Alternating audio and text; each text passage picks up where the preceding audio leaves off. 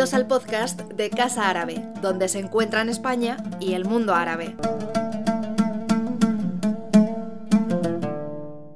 Good afternoon and welcome to this new lecture at Casa Árabe. And today we're going to talk about decolonizing anthropological thought, a Moroccan perspective, by Professor Hassan Rashid, who's a professor of anthropology at the Polytechnic, at the Mohammed VI Polytechnic University in Rabat. Thank you very much, Hassan, for accepting our invitation to be with us today. Travel to Madrid in order to cover these topics and share your views and your expertise on this topic. Just a few days ago, the French Moroccan writer Leila Slimani, in an interview in which she was promoting her latest book, said that she it takes a really long time to decolonize bodies, minds, and places. And so today we're going to talk about decolonizing anthropology. And so I suppose that that means that it will take a lot longer to decolonize thought and disciplines like anthropology or anthropological thought, which is what we're going to talk about today. Especially considering that social sciences as such and the way in which societies are analyzed and studied from different forms of organization, political, social, economic, developed in Europe within the colonial context. That is, at the same time that the images and concepts that were built about other societies and people in the colonial period developed, as well as power relations within them. And in this sense, Hassan Rachik is going to talk to us about decolonization of anthropology in a post colonial context from the perspective of the work of Moroccan anthropologists of the last decades and the different strategies that may free the anthropological heritage from ethnocentric ideas. This is the this is part of the Aula Universitaria lecture series that we organized in cooperation with the master's degree in international studies with the Autonomous University of Madrid and the Complutense University's program as well. And in order to introduce Professor Rachik and the lecture, we have Gonzalo Fernandez Parrilla, who's a lecturer in Arab and Islamic studies from the Autonomous uh, University, representing the South European Studies Eurosud Masters program. So thank you, Gonzalo, for being with us today and for all the support that you've given us from the master's program and from the Autonoma University for this program. Before I give you the floor, let me just remind you of a couple of practical aspects. As you know, the goal of Aula Uni- Árabe Universitaria is to enrich university studies with speakers who are experts in Arab or Islamic topics, so, and also so that students can get a chance to approach different topics from different disciplines or perspectives. So, for all the students who attend from the different programs, you will have the choice. If if you if you attend half the lectures, not just the ones in your own master's program, but all the other lectures as well, you will be able to get aula, an aula árabe diploma. But to do that, we need you to sign in. Those of you who are in the room can do so using your Mundo Árabe passport, which you've picked up on your way in.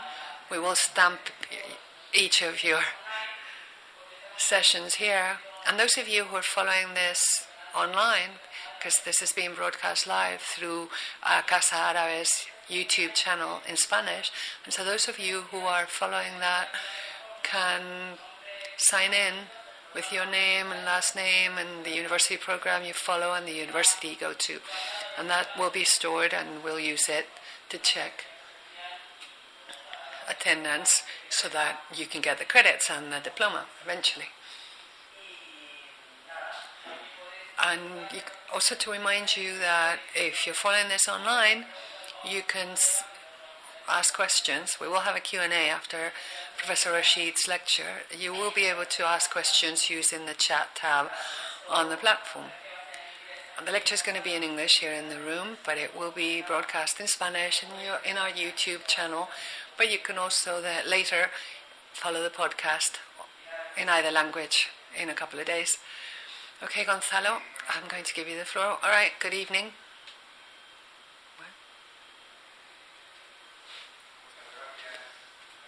Thank you, Olivia. It's a real pleasure to be back in Casa Árabe with Aula Árabe and the Eurosud Masters Program. And to be here to introduce someone I hadn't met in person, Professor Hassan Rachik, whom I'd like to welcome to Madrid and to Casa Árabe. And Professor Hassan Rachik is um, a member of a generation of Moroccan academics and researchers whom I greatly admire. Self made scholars who have been able to not just stand out in their respective academic fields in Morocco, but also outside Morocco. And they are outstanding in different fields as well, in France, in the US, also in Arab speaking countries. And I think that's really special, and it's worth mentioning how successful this generation of scholars have become from Morocco. They've been able to reach the whole world and have done so not just by uh, studying local subjects, but also universal topics like anthropology. When I think about these things, I do miss some of the scholars and academics of that generation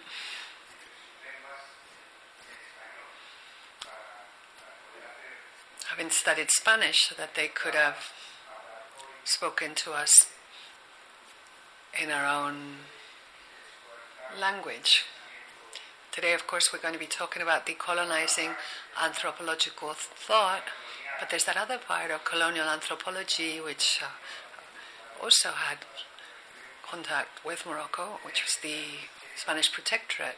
And I think bringing those two elements together, someone who's got such an important re- research project as Professor Rachik, might have borne some really interesting fruit. Sometimes there's still a bit of a separation, I think, in this whole Spanish colonial and French colonial history, and I think that perhaps we need a generation of scholars who will not just be able to reach the rest of the world, but also be able to bring together those two elements with critical thinking, as Professor Rachik has done. He's got an impressive resume. He's uh, lectured at some of the best universities in the world, like Princeton, many European universities as well, and his works published in French and English, also available in Arabic. He's worked on topics on the Moroccan nomads and peasants and study of that segment of Moroccan society through which he's been able to build universal paradigms. So it's a real honor and a real pleasure to have you with us today. I hope you will enjoy his lecture, and I'm not going to take any more of his time because we had another session before this, and I know that what he likes best Uh, to hear questions from students, and so we want to leave as much time as possible for that. So welcome again, Professor Hassan Rachik, and you have the floor.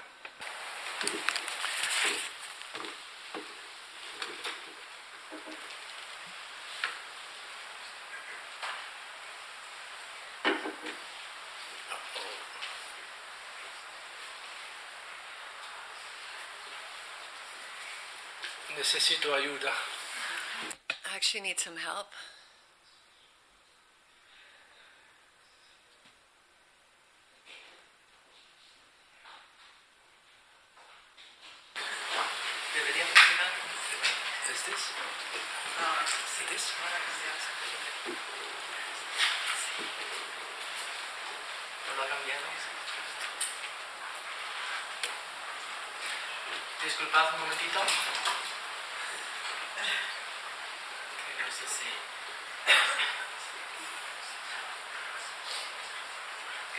técnico, pero no sé si es un secreto.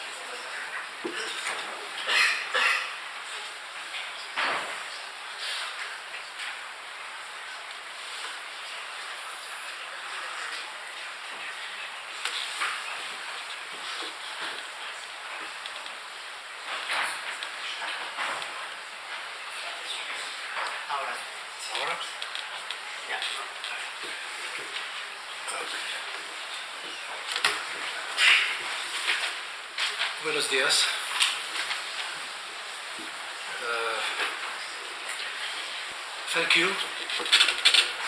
Thank you all of you for coming. I first would like to express my warm thanks to my colleagues, to Casa, Casa Arabia, Olivia Orozco, and Karim Hauser Askalani for allowing me to be here for giving me, for giving us the opportunity to share with you some ideas about the decolonization of colonial knowledge, of anthropological knowledge in Morocco. I would like also to thank Professor Gonzalo Fernandez Perea for being with us for this kind presentation. I understood, let's say, 20%, which is good which is very good. Uh, I would like also to thank my colleague, Professor Irene, for this wonderful meeting with your students. As you said, it was a good warm up for, for, for the lecture. So, historically, anthropology is inseparable from the colonial context. You may have heard some expressions such as anthropology, anthropology served as a handmaid maiden of colonialism. Anthropology is a sequel of imperialism, and so on. This is a fact. The Genesis anthropology was linked to imperialism and to colonialism. Anthropology was helpful and useful for colonial power. A useful science, its function is to deliver to deliver information, intelligence, recognition of the country, and on the basis of these ideas, they advise the colonial power. It can take many forms reports, secret reports, published articles, published books, but it doesn't mean that all the anthropologists were in the employ or in the service of colonial power. Many of, many of them did, and they provide a colonial power with an ideology that legitimizes, that justify the colonization. Anthropology provides a vocabulary, provides power with a vocabulary, set of concepts and ideas that guide the colonial power, or at least it was assumed that it guided colonial powers, such as theories of races, theories of civilization, theories about the primitive culture, the archaic culture, the traditional culture, the superiority of Western civilization, the inferiority of colonized people, and so on. So it was this task, this task was provided by anthropologists. In Morocco, French anthropologists and Spanish anthropologists, but you guess I understood just 20% of Spanish, so I didn't work on, on, on, on, Spanish on, on Spanish protectorate, even if there are many articles that are translated into English, but as anthropologist, I should smell and should touch the language. I cannot, cannot, I cannot uh, work on mediated, mediated sources. So this, this is, let's say, a common scientific knowledge for you. There is no new about linking colonialism to anthropology. There is no, I guess, no new also about linking colonialism to positivism perspective. I would like to stress on this political, not only political background, but also the intellectual and philosophical background, which is the positivism perspective. The confidence in the success of positivism in social sciences. Positivism and positivism and perspective, positivism perspective, encourage colonialism and anthropology in particular to base the colonization on science. This is the first time where a colonization will recurs to, to, to, to science, to social science. A colonial, a colonial, Uh, the, the colonial power, according to this positivist perspective, should know something about the country to be colonized or the colonized country. A colonial power should know something about the culture, about the law, about the history, about the geography, and so on, before colonizing or managing it, its, its colonization. So this is a practical knowledge, okay? And I will give you just two instances of this. Oh, this is just, you know, two words or three words about positivism. The positivism is, is to, to the positivist perspective, there are some postulates I share with you very, very Oh, oh, sorry. I shared, I share with you very, very briefly. Well, I can, well, no, we don't complicate. So, so th- th- this is the postulates I will share with you briefly the, of uh, positivism. The science is the highest form of knowledge, and there is a postulate. Compared to religion, compared to philosophy, the science is the highest form. There are many metaphors, but methodological, monism, it means that we, within this, nicer, within this perspective, theoretical pers- perspective, we should apply the same methods of natural sciences to social fact, to cultural facts. Okay? And then the primacy of observation over speculation, Auguste Comte, John Locke, uh, uh, David Hume, and others, the description of empirical facts, and so on. It's in red. Positivism has promoted the idea of colonization based on science. That's very important to us.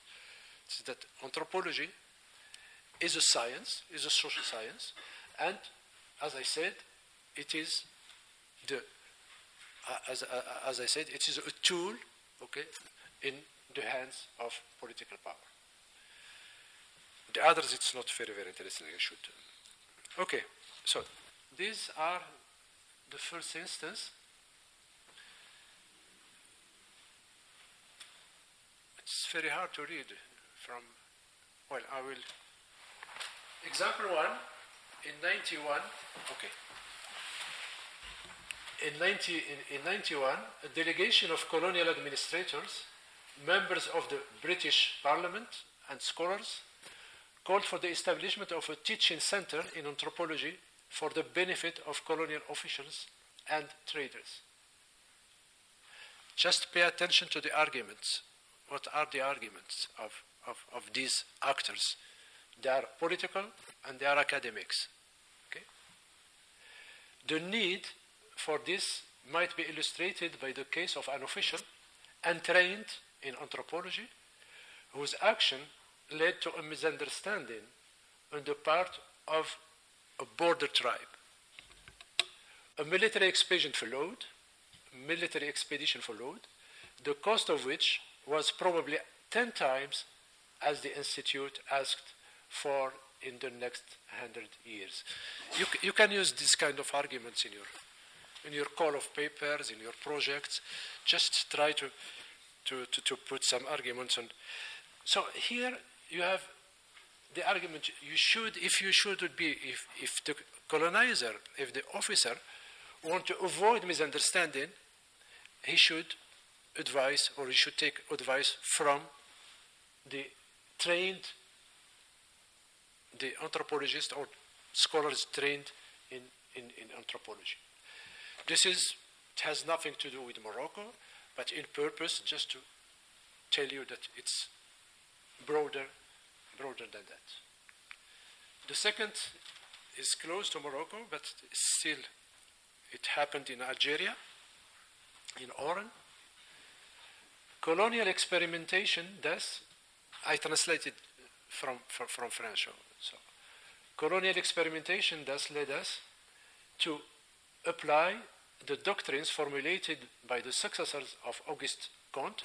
This is a direct reference to a positivist French, one of the founder of positivism in France, for whom sociology is to politics what biology is to medicine. Let us be inspired by the positivist spirit, spirit if we want to do practical work there. So there is nothing new. They, they were aware of the functions, of the political function of anthropology.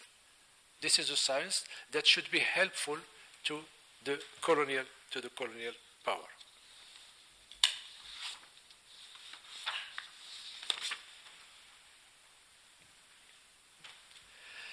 So now we are more interested not in, in, in colonial period per se, but in two major processes. The decolonization of Morocco and other countries, and more important for the history of anthropology is the arrival in the scene of local academics anthropologists at home, indigenous anthropologists, whatever you can you, you, name it. This is very important for understanding the decolonization of anthropology. We should wait for the formation of Moroccan intellectuals trained in social sciences, not in anthropology, but in history or in geography or in linguistics, okay, to be able to decolonize. First Moroccan intellectuals were, how to say, were involved in politics. Okay, it's during the protectorate they were involved. Now, after the, the decolonization of the country, the political decolonization, the task for scholars is another type of decolonization, the decolonization of history, of Moroccan culture, and so on and so on. So this is very important in, in, in the history of, of, of, anthropology. For the first time, local or anthropologists at home will react to a colonial legacy, to anthropological legacy. This happened in the 60s in Morocco, but maybe in India, in North Africa, in, in other, in, in, other, in, other, in other countries. So the question is here, we are free, formally or not. This is another question. Politically, we are free. What to do with this legacy? What to do with the colonial legacy? And to not complicate the, the picture, I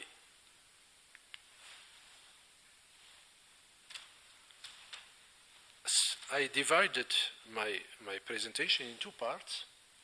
It's Cartesian, 2 2. But I didn't mean it. But when it comes, I should not refuse it. so I'm not integrist, uh, intellectual integrist. So this is Cartesian. You have one, two, two, two, yes, this is.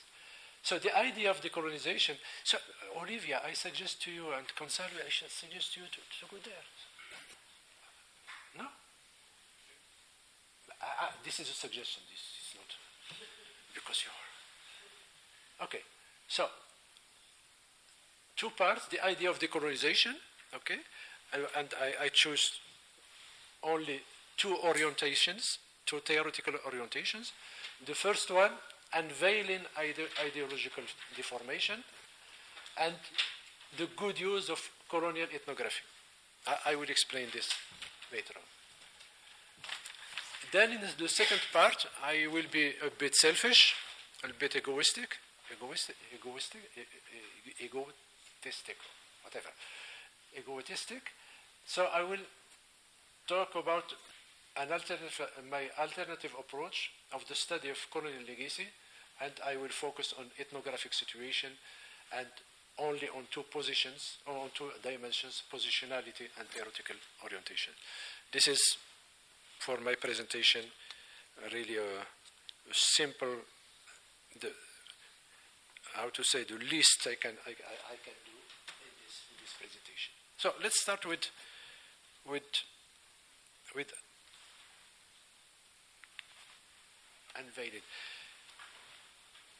be- before before that, I, should I should I, I should note before be- before before going on on my presentation that I try in my presentation and in my writings, and this is a key principle for you because it's about only key principles, theoretical key principles. It's not about information. Uh, information is it takes time to, to, to present it. So in my presentations, in my publications, I try to reach a level of abstraction that make me or that help me to compare my experience to other experiences. So I go beyond my disciplines, I go beyond my traditional, my uh, theoretical traditions to have this level of, of, of comparisons. I would be very unhappy if my talk only interested students and colleagues working on the same topic. So it's not. So there is a level of abstractions I will, from time to time, to tell you what is this principle, but it will be boring to tell, tell it to you all the time. So unveiling ideological deformation, this is a strategy, you can call it a strategy if you want.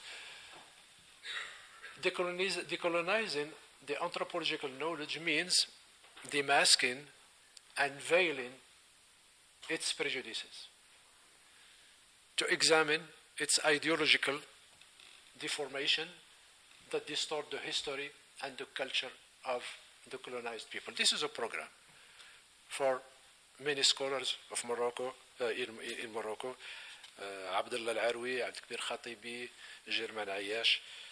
Here also I want to bother you with, with, with, with many names.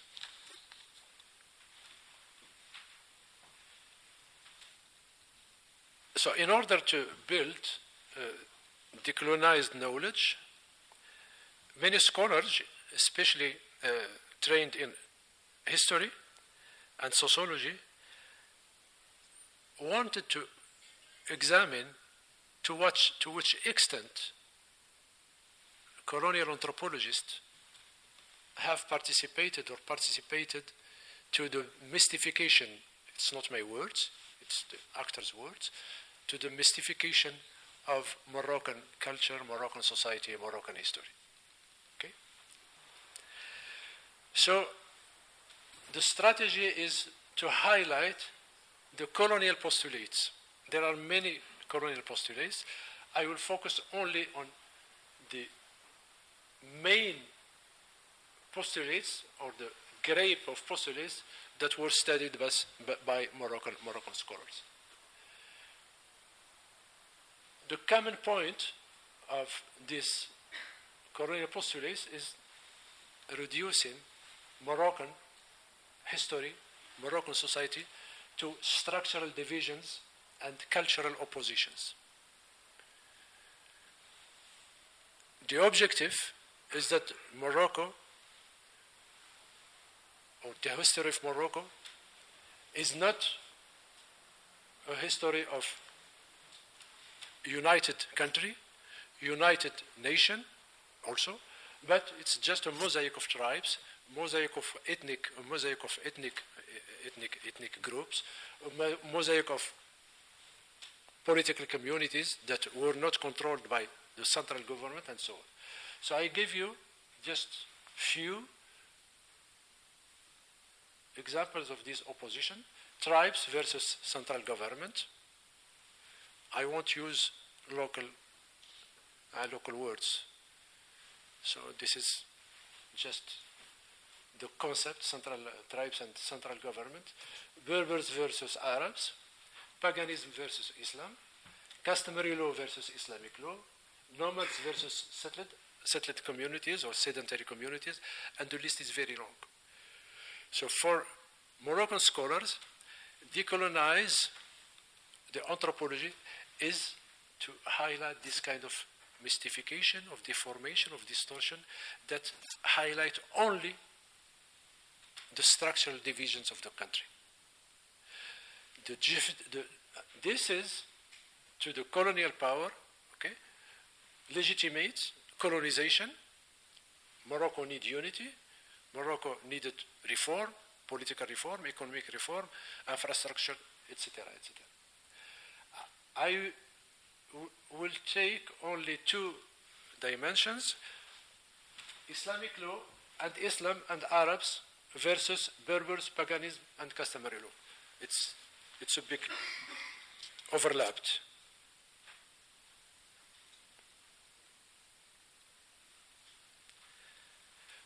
So to, to this scholar, why French colonial anthropologists focus on paganism, focus on Berbers, focus on customary law.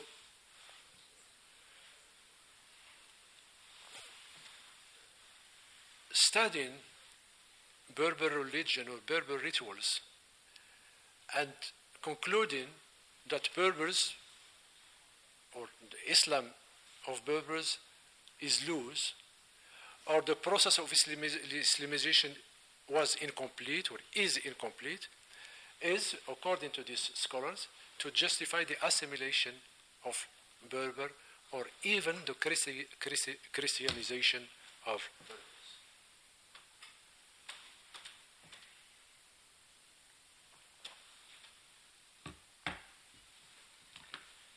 So Islam versus paganism some quotes to Abdelkebir Khatibi, short circuiting the heavy influence of Islam, translated the dream of the assimilation of Berber population. This is his conclusion. To Abdullah Laroui, the colonial knowledge aimed at dividing the Moroccan people using the political principle of divide to rule nourished the colonial knowledge. To Germain Ayache, the central government did not just collect taxes, it performed other social and political functions, including the arbitration on tribal conflicts. There is also many ethnographies on the central government that portray the central government and local chiefs as parasitic power, as brutal power the only functions they have is to collect taxes. For Moroccan scholars, there are other functions of social functions and political functions of the central government, in addition of collecting taxes, which is central to any, any, state, the, the, the arbitration, but also the aid that gave the makhzen to the tribes in the period of crisis, of drought, and so on. So, this is briefly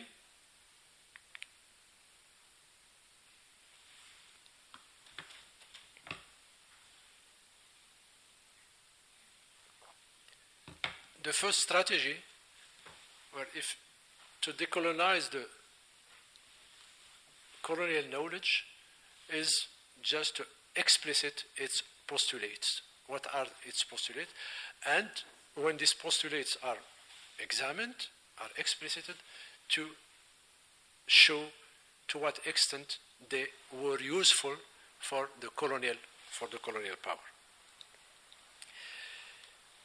So we can, I, I, really, I will, I, I will say it with many reserves. Colonial, to these scholars, colonial knowledge is bad, to, to say it very, very, very, very, very simply. The second strategy is more nuanced. It's not about absolute falsity, it's not about absolute truth. There is something, or there is a partial truth within colonial ethnography. As uh, an American story, uh, and um, uh, American history, historian American put it, talking about a colonial ethnographer, Michel Biller, he said he was an ugly colonialist, but a good ethnographer. So there is, a, there is here a dilemma. It's not what colonial anthropologists wrote about Morocco is not totally false. And there is a good, there are partial, partial truth. You have, this is, as I said to you, just to, to expand our knowledge, to not be prisoner of Morocco. It has to do with the theory of knowledge, Karl Popper, a philosopher, a great philosopher. A pseudoscience may happen to stumble on the truth.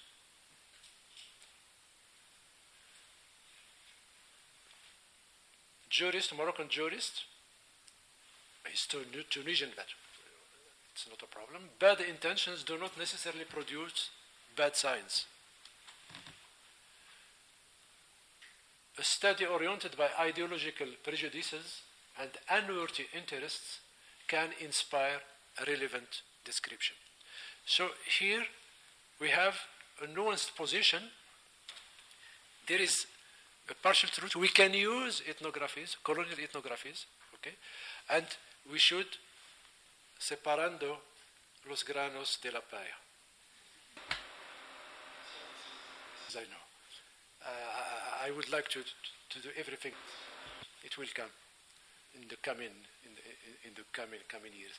So this is this second strategy emphasizes the relativity of truth. There is no absolute truth. There is no absolute falsity. We cannot approach a colonial legacy in terms of falsity or truth and separating the grains, I said. So this is separating the grains from, from, from, from, the, from the chef. And I have a quote here to, for an anthropologist, sociologist, Moroccan sociologist. I will read it. We remain convinced that despite the colonial abuses that Moroccan ethnography and psychology have experienced, they can still be royal ways to recover our dynamic vestiges in order to try to penetrate them, in order to penetrate them better. We are convinced that to print a discipline like ethnography, a new life, we have to take history, mistakes, and even abuses in order to correct them. So,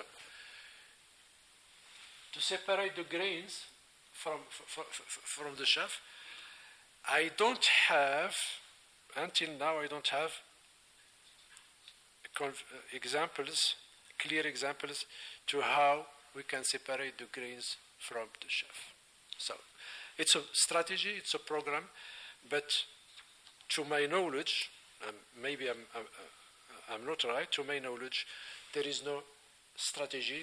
As I said, for the first orientation, the method, the approach is clear, identify the postulate, and show to which extent this postulate were useful to the power.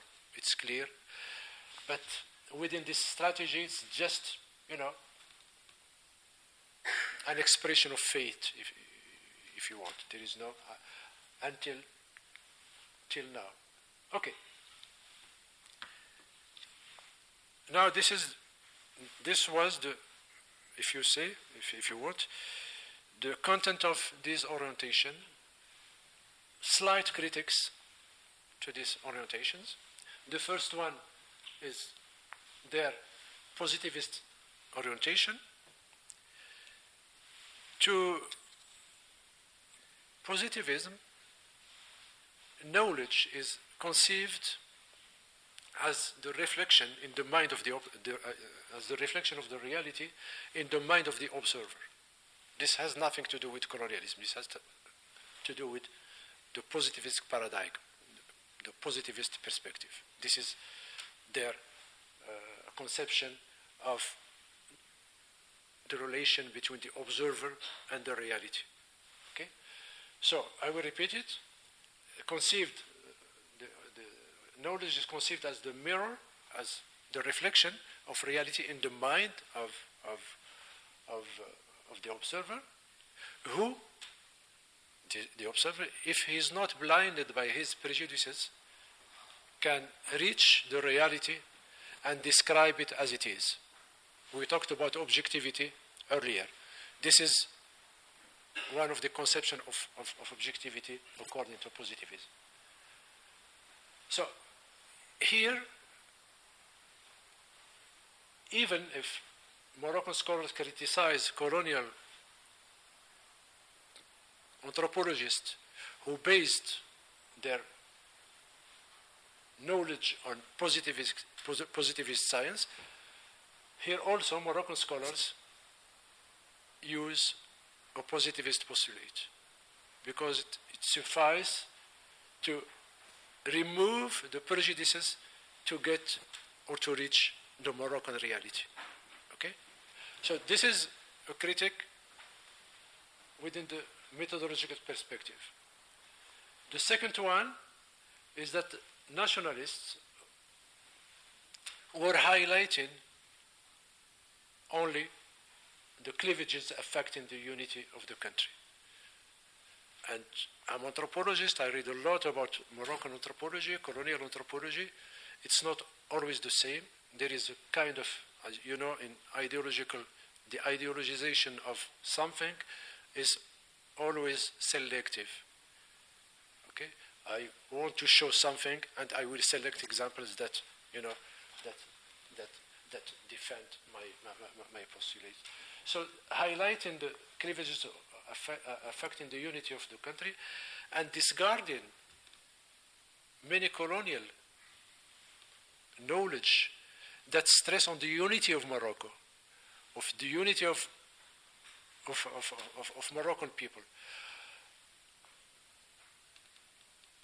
Le, some, some of them, some of them at the beginning of the, the, the colonization, talked about the Moroccan mentality, the Moroccan soul, etc. So it's not only about division, it's not only about structural division. There are, so what to do? Why you exclude this colonial knowledge that stress the unity of Morocco? Why choosing only one kind of, of colonial anthropology? This is a critic, and this is also, you have a prejudice. You, you want to show that colonial knowledge was dividing Moroccan people, you will choose this colonial knowledge or these authors that suit and that fit with, with, with, with your postulate.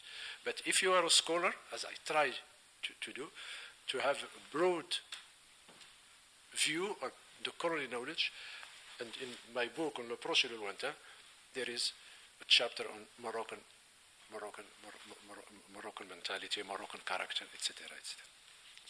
So, this is, as I said, brief critics to, to, to, to, my, to my colleagues to, to be back to, to the social position. My social position, because I didn't experience colonial period. Okay? Moroccan scholars like Khatibi, uh, Laroui, were born in the 1930s. They experienced colonial power. I didn't experience power. I didn't live this experience post independence, etc. So maybe it makes me it, it, it, it, makes me different, very different, or my position is very different than, than, than theirs.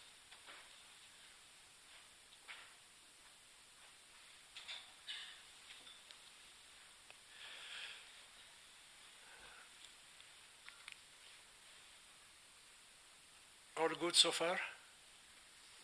It's eight, I know. Okay.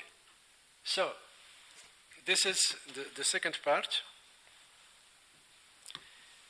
Uh, the, the, the, second part, I will, uh, I will just present how I dealt with, with, with, with colonial anthropology, and I will stress on the concept of ethnographic situation. I shared with you, or with the student of, uh, with uh, Irene students, I shared with them a paper on ethnographic situation, but I will just focus on the reduction of colonial ethnography to its ideological dimension. When we talk about decolonization, we took just one dimension, and with ethnographic, with the concept of the ethnographic situation, I expand the, my study to other dimensions, theoretical, and I will explain why, and also sociological, uh, sociological, and I will take only the example of social position. Ethnographic counter, I will discard it for the moment. We won't, we won't have time to go further. So,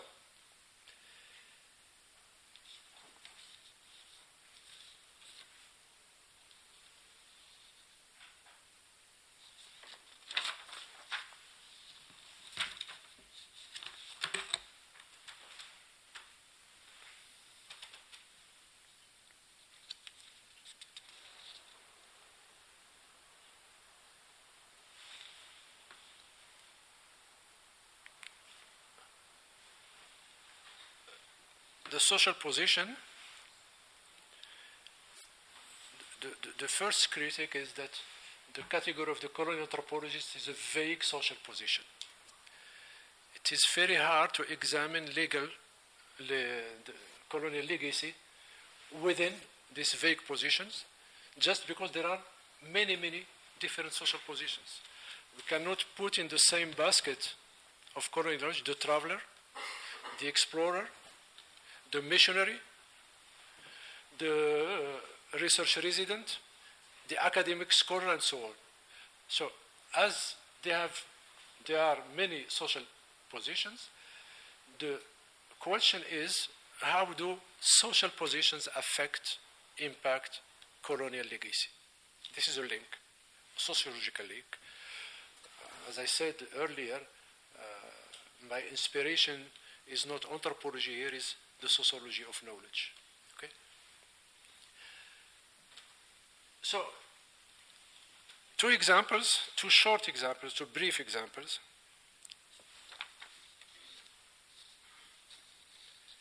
Edmond Doutté, colonial anthropologist, French anthropologist, who lived in Algeria,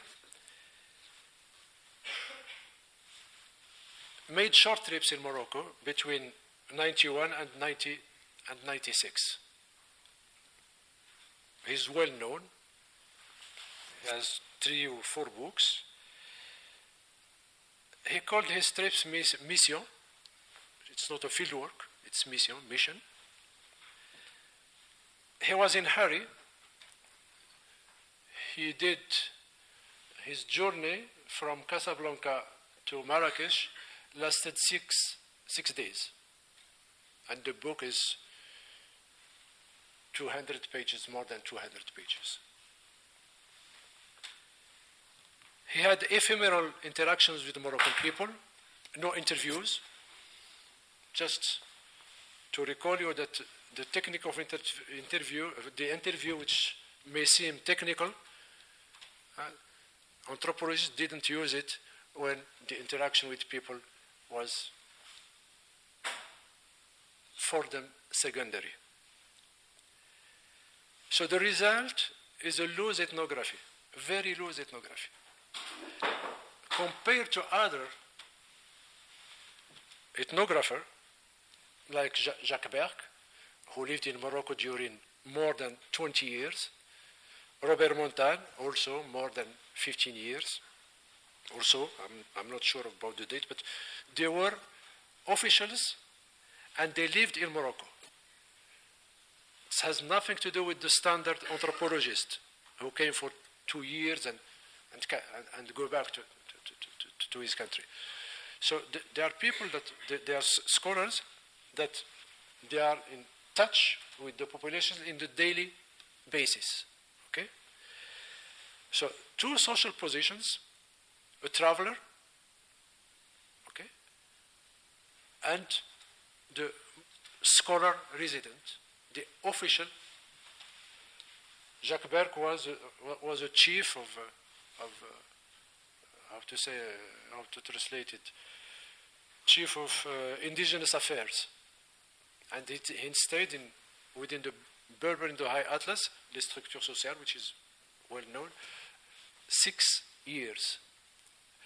So when we talk about, I can give many examples, and I, I give many examples in my book, Le Proche et le Lointain. I gave many examples to that, that showed how the positions of anthropologists shape, impact, influence his knowledge or his ethnography. The second thing is that colonial anthropologists, such as, as I said, Jacques Berque, Robert Montagne, and others, were double-hatted. Double-hatted. They have more than one hat. They have two hats. The hats of the colonial officer, but également, but également, but also the, but also the, the hat of, of the, the hat of, uh, of, uh, of academic scholar. Doutté was in contact with Marcel Mauss, was in contact with the journal founded by Émile Durkheim, L'année sociologique. His book on magic and religion in North Africa was presented as an academic book. The same can be said of Robert Montagne. His book Les Berbères et le Makhzen was his doctorate thesis defended in La Sorbonne. So this is another aspect of the position, of the social position. We should take into consideration the two aspects. Yes, he has colonial interests, but he also seek, or he was seeking also the recognition of his peers, Marcel Mauss. I should be recognized by Marcel Mauss, by l'année sociologique, by La Sorbonne, and so on. So it's academic, it's colonial, and it's, it's, it's, it's, it's, also, it's also academic. So we should, we should take into consideration this. I call it dual-hatted. They were dual-hatted. I don't know if, if it's correct or not, but no problem. They, were, they have two hats. I have a paper on La métaphore des casquettes, and about my hats the hat of the intellectual, the scholar, the consultant, all these hands. Okay. So, and for this reason, that they have academic interests, that's the theoretical orientations, their theoretical orientations is very important. They don't use, they, don't, they use theoretical conceptions. Edmond Doutté referred to James Frazer to Robert Taylor. He, he used concepts related to the evolutionism, to the evolutionary theory, the concept of the origin and of the survivals, and so on. So they are not only producing a colonial knowledge on Morocco, but to them they are producing theoretical knowledge and they are referring to theories of evolutionary, of uh, uh, uh, to evolutionism. Sorry. George Hardy and, and, and, Louis, Brunot, Louis Brunot, I told the, uh, uh, I didn't mention their name earlier, but they were working on the soul of Morocco, on the mentality of Morocco, on the spirit of Morocco, Moroccan culture, etc., etc. Those criticized Edmond Doutté and criticized James Frazer within the same colonial legacy. You have theoretical tensions, theoretical conflicts between the scholars. They are not nourished, all nourished from the same spoon, as they said in English. So if they are not nourished for the same spoon, we should take this into consideration. They were referring, those who work on the national character, on the Moroccan character, etc., they were referring to collective psychology, not to evolutionism. And there is at least two, 20 years between the production of, of, uh, of, of Doutté and the books and the papers of George Hardy and Louis Brunot. So this positionality means I also I did theoretical orientations. Sorry. So colonial interest in, uh, are interested in academic in academic theories. And that, that's why that's why in this complex concept of, of, of, of ethnographic, ethnographic situation, we should take a dimension. It's not only about ideology, it's not only about ideological dimension, it's also about this academic dimension. Now, the question or the issue is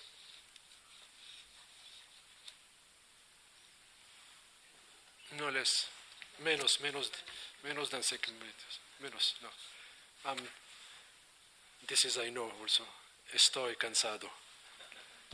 I'm tired. Uh, now, by reducing, this is my conclusion in two minutes. By reducing colonial anthropology to its dimension, uh, ideological dimension, we lose sight of its theoretical dimension, especially its articulation, the, the articulation between these two dimensions.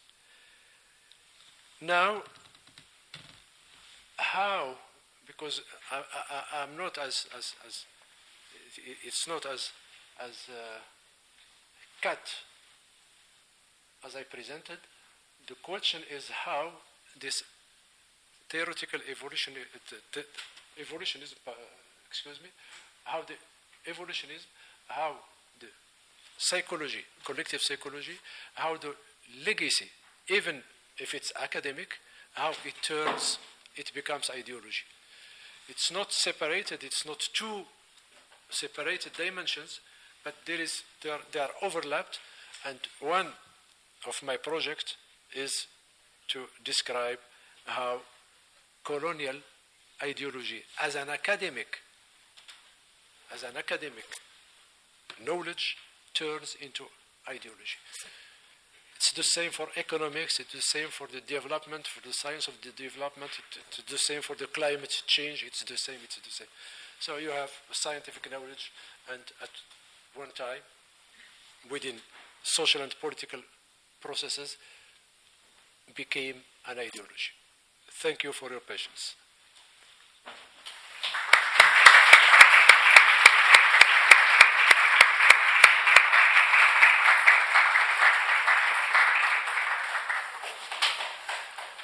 Muchas gracias. Muchas Thank you very much, Professor Hassan. And now, if you agree, we can have a bit of time for a Q&A from the people here in the room. Let's uh, collect some questions. If you have a question, you can just raise your hand and we will hand you a microphone. Gonzalo might have some comments or questions himself to get things rolling. Actually, no, there's a question from the middle of the room. Please wait for a microphone. And in the meantime, I'm going to give the speaker his headphones.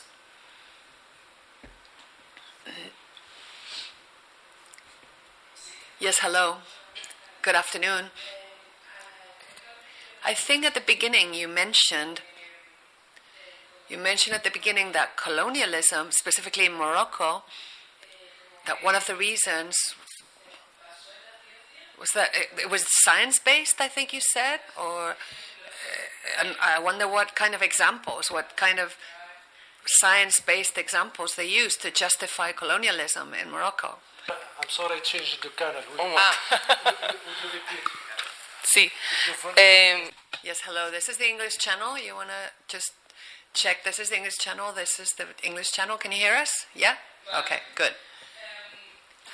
I was saying that you, you mentioned at the beginning of your talk something about how colonialism used scientific arguments to justify itself.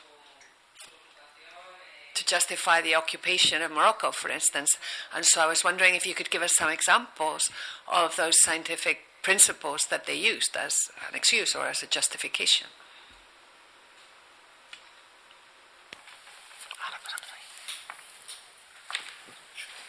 ya.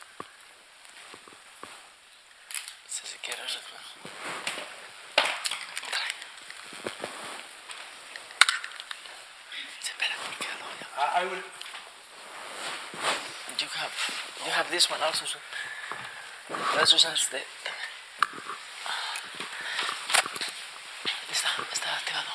Okay. I, will be very brief. It's the postulates that were criticized by Moroccan scholars. The structural divisions of Morocco between the tribal tribes and central government, the divisions between Arabs and Muslim, between Islamic law and customary law, and so on and so on. So th- these are the ju- scientific ju- ju- justification that some of them there, are many but if you if you read one of the oldest ethnography on Morocco it, it was in 1884 and it, it was the justification it's, it's uh, Charles de Foucauld Charles de Foucauld Reco- Reconnaissance du Maroc and he gives the justification in 1984 it's at least three decades before the official colonization of Morocco. And one of these of this of this uh, of these uh, of these uh, of these uh, arguments is the corruption of the tribal chiefs, is the division of Morocco between what they call the autonomous tribes and the tribes that they pay taxes. It's one of the most structural division on which the colonization highlight, uh, on which the, the, the, the colonization stress. There are many, but I, I gave, I, I guess I, I, I gave some of these structural divisions. There are many, many books on the Makhzen, on the central uh, government that needed reform, but it will take time. It will take time. But I, I think it's, it, it, it's sufficient. The, the, the, the postulates are, are sufficient to, to, to give some. Hay una pregunta. Sí, sí. Otra pregunta que hay en la, en la sala. Uh, there's another question here in the room. Spanish. Lo English. Okay. Um, español o inglés. first of all, thank you for your talk. Um, the first thing it came to my mind when I saw the topic, it's the emic and ethic perspective of Marvin Harris. Um, well, mm, Harris thought there's one emic perspective for each ethic perspective. But as I see it, you see several emic perspectives for the same ethic perspective. The ethic will be the colonial perspective, and the emic will be the all of the. So, um, uh, for Harris, the, the the reality, the truth, it's in a middle point between the emic and ethic. But if we have here several emic perspectives, we should find for each emic uh, the middle point with the ethic, or there's a, I don't know, um, common point of view?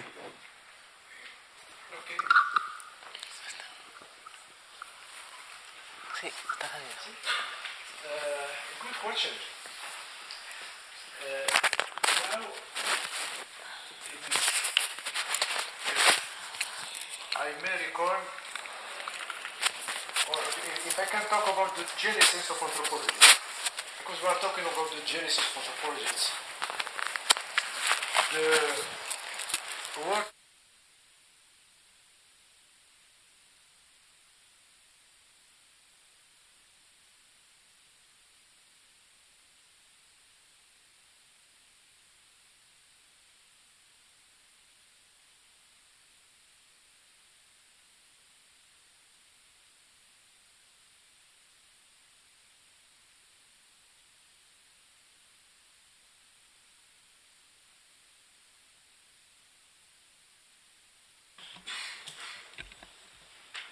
I still have some force.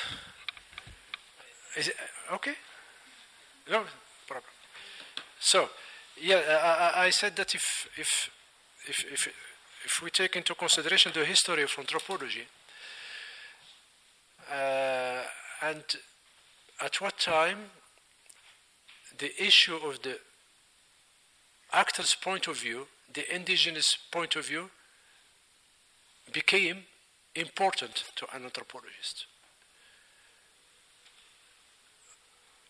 Edmond who, who I mentioned, and who made these missions in Morocco, the answer is they have nothing to tell me. I have nothing to learn from Moroccans. This is what I observe, I can observe it directly, externally, and the interpretation I give to these rituals, I will pick them up, picked it up from comparative ethnography.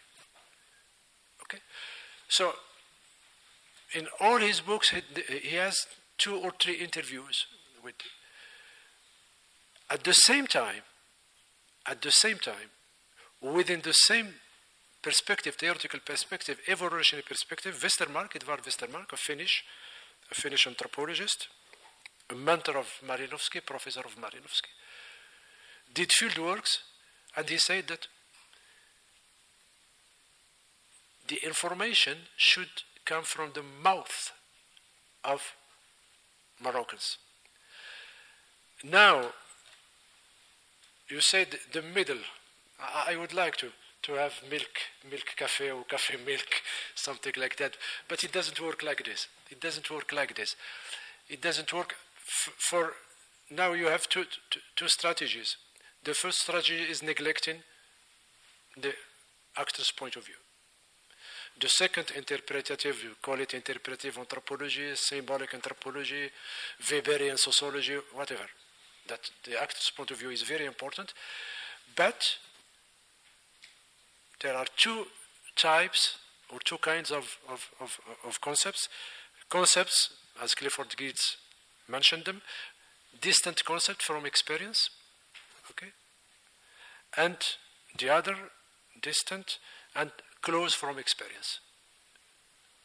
I don't have examples from, from here, but from, from Spanish, but to, the fear is a concept that is close to the experience. Phobia, paranoia, etc., is concepts that are distant. How we can manage this, it's a chemistry. No one can tell you how to do. No one. You can just follow Levi Strauss if you want. You can just follow Geertz if you want. You can just follow Victor Turner, working on the exegesis of, of, rituals, etc. But there is no something which is middle or outside or, or, or etc. I did it for, for rituals. This is your starting point. The, the, the, this is the, the, minimum, your starting point your, is the vocabulary of people you are studying. Without this vocabulary, you cannot reach the meaning of the ritual. Okay? expressions, formalization, etc. But it's a hard question. Uh, now, sometimes, but I, I, I, can do it sometimes. I should reformulate the question, but it's your question. I don't have right to reformulate it. Sometimes the problem is in the question, not in the answer. And sometimes the, your question is very terrible to answer. Thank you so much. Pregunta, no, él, sí. No veo nada más para ahí. Bueno, pues se quedan entonces. I think there was a question here in the front of the room. Ah. Okay. Um, first of all, thank you very much for your presentation. Um, I just I have two points. My first point is what I understood from your um, your presentation, and please correct me if I, if I misunderstood. Um, that um, the anthropo- anthropologists were very complicit in enabling colonialism by providing information and insight into local cultures and local dynamics, and thus enabling the colonialists to exploit these these um, these issues. So, from my point of view, I wouldn't I would well, as I said, I would um, define anthropologists as complicit and not at fault because sure they went there with certain assumptions and they were most certainly financed by actors who profited from colonialism but what they did was trying to understand local dynamics and they did so quite successfully otherwise colonialism would never have worked the way it did.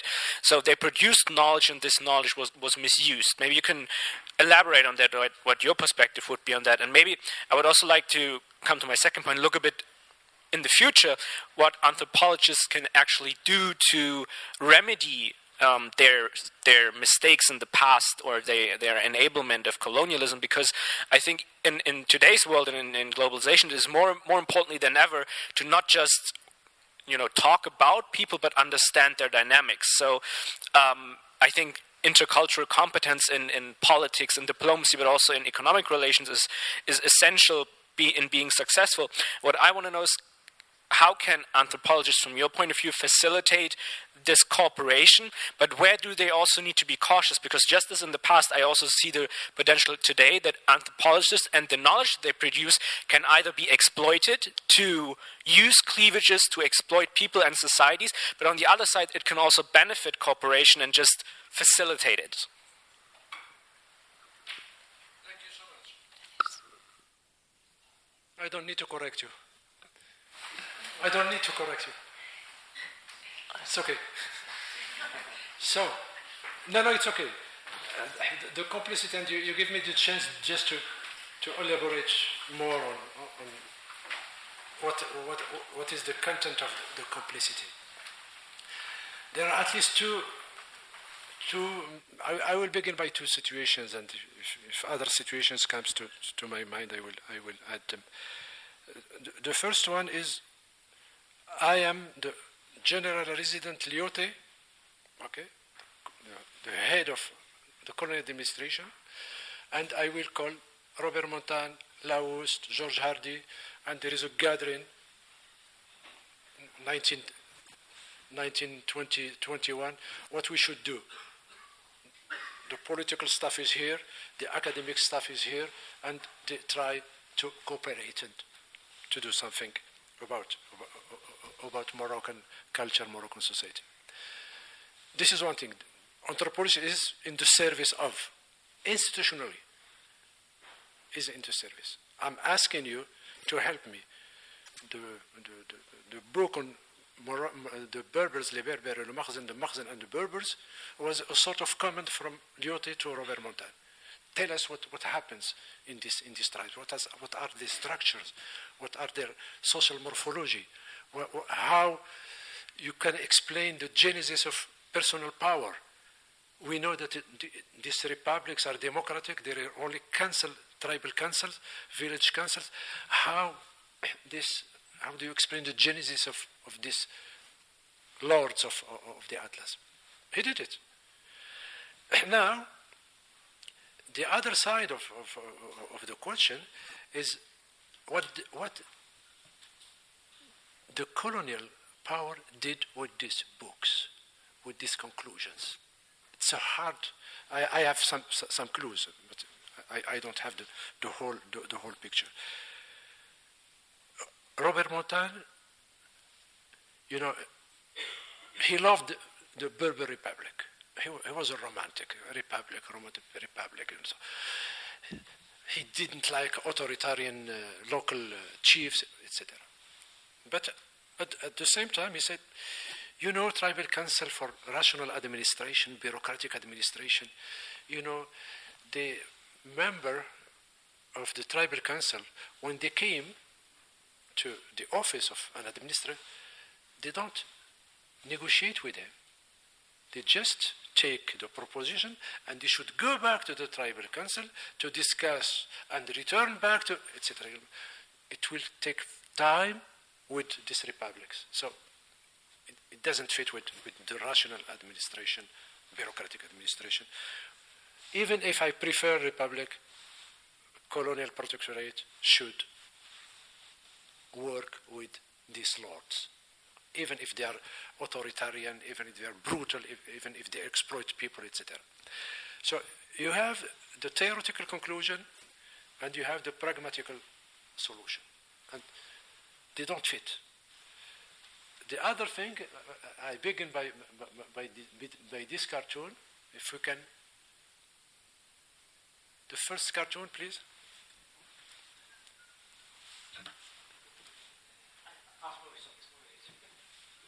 If you can read. Uh, no, no, you cannot read. So, the, the other thing is, like many intellectuals do actually, they take the initiative to advise the power, whatever the power is. I'm here, I'm intellectual, I will tell you what to do with economics, with politics, with Islamism, with whatever. And Edmond Doutté was one of them. He was not invited to give advice, but he still gives advice. And what is his advice? I talked about collect, uh, tribal chiefs. I said, they said, I'm an anthropologist. I know that this is ephemeral, and he's right, because, you know, the, the, the, there are many, many, many tribal chiefs that their authority or their power lasted, uh, I don't know, one decade, two decades, three decades, and they are they are killed by, by other, other chiefs. But religious lodges, Zawiya, those are, you know, structural institution. So colonialism should rely on these lodges and not on political institution, not on tribal chiefs. What the colonial protectorate did, the middle, milk, cafe milk, they work with, with both, but more with the tribal chief than with lodges. So I, I, I remember the I, I, remember an assessment of of, of uh, oh Evans Pritchard, who was a military officer, a well-known anthropologist, British anthropologist. He was a military officer in Sudan and in other countries. He said that we advise them, they never take, they never take our advice.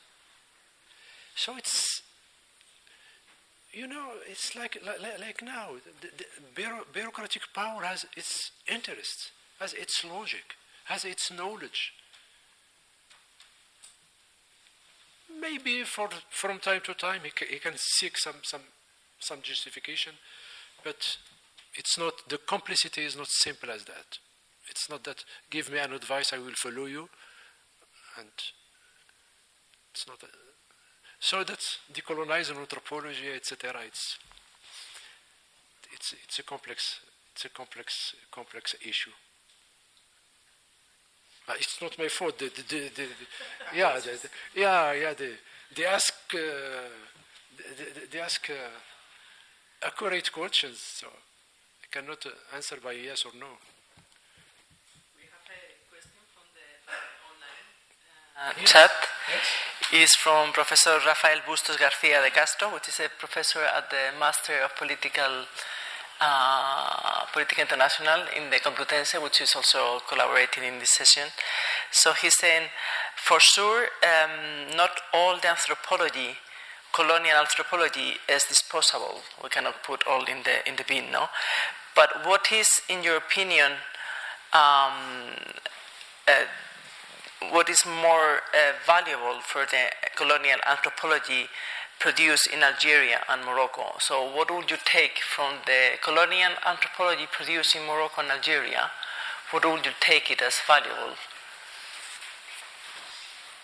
I don't know. it's, it's, really, it's not my concern. I have nothing to take. I Really, have, if if I was in, if if I was responsible for a museum, I will take the ethnography of the tent, of the habitation, of the jewelry. I will take it. So it's it's it's it's, it's not an abstract question. It's, it depends on your social position. My social as a scholar, I have nothing to take if uh, you, you, are you, you, you, are organizing uh, an exhibition on, on, Moroccan craft, you have a good description of the uh, of the confections of crafts with all the rituals which records the death and the, and the, and the, and other notions. So, and even what what I try to do because when you say decolonize, when you say there are some granos we can take, huh, some mm-hmm. granos we can take, that means that it's, it, it's a kind of bazaar and nothing is overlapped. As a scholar, there is nothing to take, but much more to learn from, from them. Much more to learn than I did. Much more to learn. About them, before the Moroccan culture. Sometimes you, you, you know about the scholars more than the people studied. So now, uh, now like this, I'm sorry, I, I, I have not, uh, nothing to, to, to, to, take. Nothing.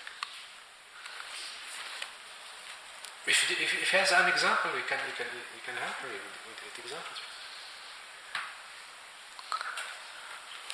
Gonzalo, tenías una pregunta. Gonzalo, you had a question? Check for this uh, wonderful talk on how colonial knowledge was fleshed out through a discipline that was key, crucial to, to the colonial project. Uh, because, I mean, I think it served to, to prove or to, to expand the idea that the colonizers were superior to, to the colonized people.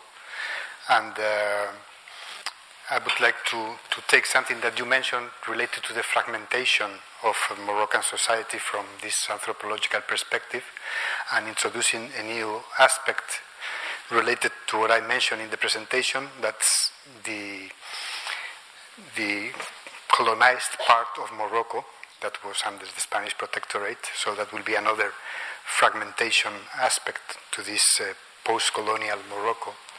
Um, and uh, also, uh, I would like to comment you something on an idea that was very, very dear to Spanish uh, anthropology, to Spanish colonial anthropology that you probably know.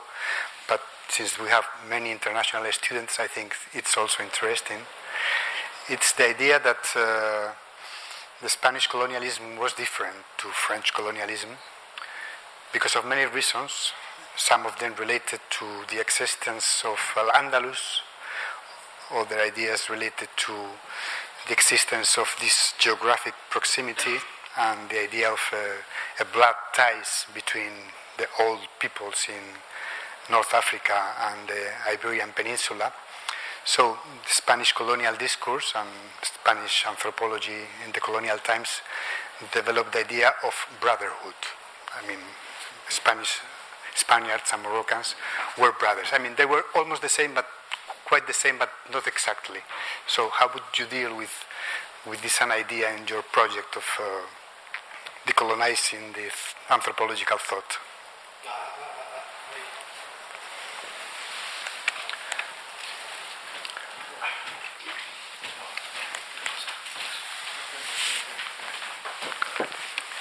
No, on, on, on, this on this on, on this idea of the brotherhood, I didn't know. I'm sorry. I didn't know. Really, I'm I'm learning. I'm learning. I didn't know that they, they, used it. So brotherhood in Spanish, uh, herma. How, do you translate it in Spanish? Herma? Hermanda? Hermandad. I I know hermanos, hermana, but Hermandad. okay, hermanda. I, I, I didn't know. So, so I'm learning now. Okay, brotherhood, hermanda. I will check for it. I didn't know. Really. So this was uh, one of the key ideas of. Uh, Uh, uh, now, just uh, to, to, to, to, react directly to, to, that is the, the, the, the, history, the, the, the, history of, of, of, colonialism, the inventions of words. It may be brotherhood, it may be the savage, the noble savage, it may be. Uh, that means that you cannot, at least if you use your example, you cannot specify a common strategic, common strategy to colonialism. It depends on the context. How many contexts you may you might have that will, will look like Andalusia with the north of how, how many? I don't, I don't know if you can have this kind of context. So they take advantage of the context, of the proximity. We are not colonizer. Huh? Ah, you were here and you were our, our brothers. Now you are there and are we are still your brothers. That's good. Really, I, I'm shameful for that because, as I said, uh, I, don't, I don't speak Spanish. Now with DeepL, I, we can cheat, um, but I, I don't like cheating. I, sh- I, sh- I should check. I should check the translation. I, I, I, I, can't use DeepL or, or, or, or. So maybe maybe I'm, I'm starting to, to, to, to, to learn Spanish. Maybe not for academic reasons, but who knows? Who knows? I can advance you that despite this idea that you said it's just a word, I mean, in the surface there was brotherhood. In the deep, in the deep, Deeper than that. deeper than that, Yeah, it was colonialism. I can say just. that. Yeah, I can say. You, you know, uh, you, you know, in there is there, there, there is there, is- there is a saying in Morocco: when you want to eat a plant, you name it. You give it a name. So giving a name of things, it's it's not always it's not always a sign of kindness. Yeah, absolutely. Yeah. Okay, uh, I, I, I, I noticed, I, I noted this uh, Hermanda. I will see. Tenemos unos minutitos más. Si alguna otra pregunta, si no. We have a couple more minutes if there are any other questions. If not, we'll wrap up. I don't think there were any other questions online. No. she, she started in, the beginning quoting Leila Slimani. Yeah. that I had in mind also to mention this idea of uh, decolonizing takes time. Yeah. Decolonizing minds and bodies. And since we are also with young people that they are more than we are, maybe because of uh, a generation uh, issue in in term in issues related to to gender. Uh, this introducing the, the body and not, not only the mind. Uh, I mean, has been anthropology, has been the nationalist uh, uh, efforts and the decolonizing efforts, uh, such a masculine uh, uh, endeavor that maybe it will be good to, to have another voices coming into the field. Yeah, I agree. yeah, why not? Yeah. And that will change our perspective on, on the bodies, for instance, the colonial bodies or the colonizing. You, you know, the I have a collection of of of of, of, of, of, of pictures. Uh, yeah, maybe yeah. It's, it's, it, you know, it, it, it, it needs another skills. You know, reading a picture, it's not like like reading a ritual, like reading a sacrifice. It's not, a, and I can't have all the skills. But yeah, it's uh, it's a path. it's a path and it's a good path. Okay, so with this idea of new voices to decolonize anthropology uh, for the new generations, we'll leave it there. Uh, thank you very much, everyone, for joining us. And thank you again, Professor Rachik and Gonzalo, and, and Martin also from the master's program, and the interpreters. I always forget to mention them. Thank you very much for your work. And just to remind you of a couple of things, uh, continuing with Morocco, this Friday we'll be screening uh, the film Return to Hansala, and you're invited to come and see that. And after the screening, there will be a debate with the director Chus Gutierrez and Farah Hamed, who's the main actress. That's to continue with Morocco, although from a different perspective, that of immigration. And also, I'd like to remind you of the next two lectures in Aula Universitaria. Next Tuesday, a lecture on how to bring Arab culture to students of Arab as a second language. And that's next Tuesday on March 7th, and to celebrate International Women's Day, within the context of Aula Árabe, there will be another lecture on Arab storytellers with Ruth Basili, who is a writer and a lecturer at the American University of Cairo. I hope you'll find that interesting, and we'll see you back here very soon. Thank you.